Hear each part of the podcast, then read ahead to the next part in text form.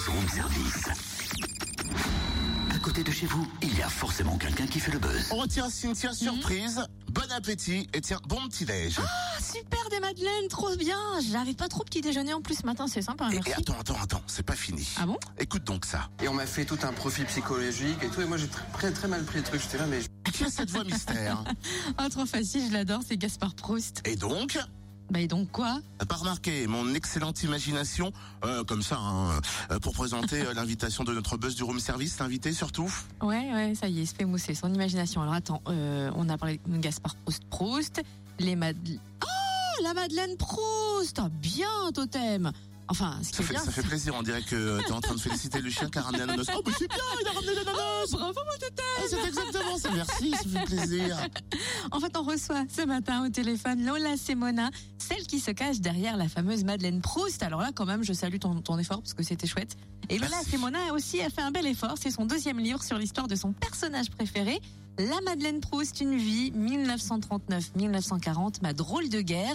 C'est le nom de ce livre et Lola est donc avec nous au téléphone. Bonjour Lola. Bonjour. Alors c'est vrai que j'ai quelque part j'ai envie de dire on a mis la Madeleine Proust un petit peu de côté puisque il y a un livre qui sort qui est sorti c'est le tien qui c'est qui a tenu le stylo pour l'écrire? C'est Lola la Madeleine Proust un petit peu des deux? C'est-à-dire qu'en tant qu'auteur, euh, je, je fais parler un personnage euh, imaginaire.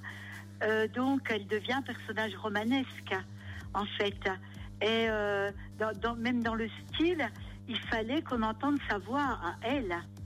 Pas euh, que, que mon style fasse que ce soit de la littérature, mais qu'on l'entende. Et on me dit, euh, quand on, on me dit on ne vous lit pas, on vous écoute. Alors, c'est beau, quoi. Ça veut dire que ça marche. Quand on lit le livre, on a vraiment l'impression d'être en 1939. Comment as-tu axé tes recherches sur cette période, cette drôle de guerre? Oui, bah alors déjà pour, pour le premier, j'ai beaucoup relu euh, euh, des livres sur le monde paysan. J'ai à nouveau interrogé les anciens.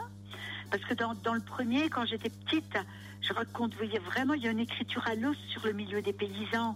J'ai comme un devoir de mémoire de raconter en détail, en détail euh, tout ce savoir-faire, le geste du semeur, du laboureur. Des fois, c'est des gestes qui sont très beaux, qui sont très précis. C'est comme de la danse, en fait, parce que la beauté du geste fait que euh, il y a une efficacité. Donc là, pour la guerre, ben, j'ai fait un an de lecture. Je me suis immergée, j'ai lu au moins 70 ouvrages. J'ai à nouveau interrogé euh, les anciens. J'ai pris beaucoup, beaucoup de notes. J'ai commencé de construire l'histoire dans ma tête. Et puis euh, la deuxième année, j'ai commencé de rédiger avec une trame.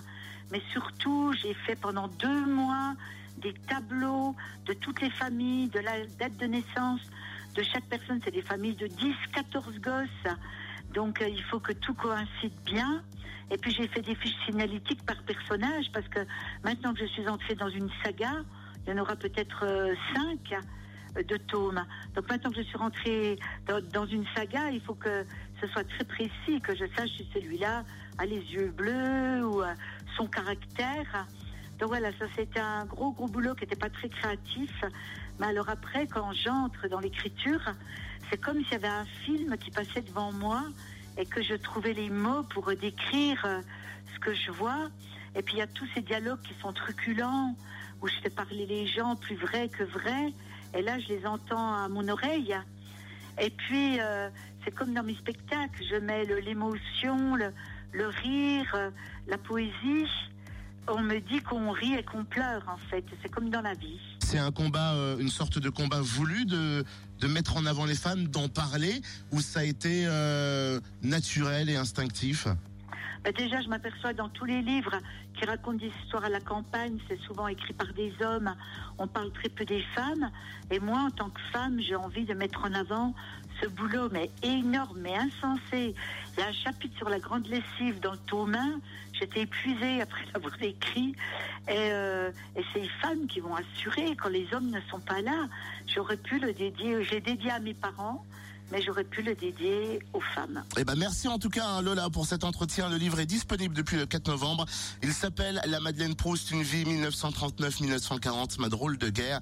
Et connectez-vous en ligne notamment hein, pour le commander sur madeleineproust.fr en toutes lettres, tout attaché.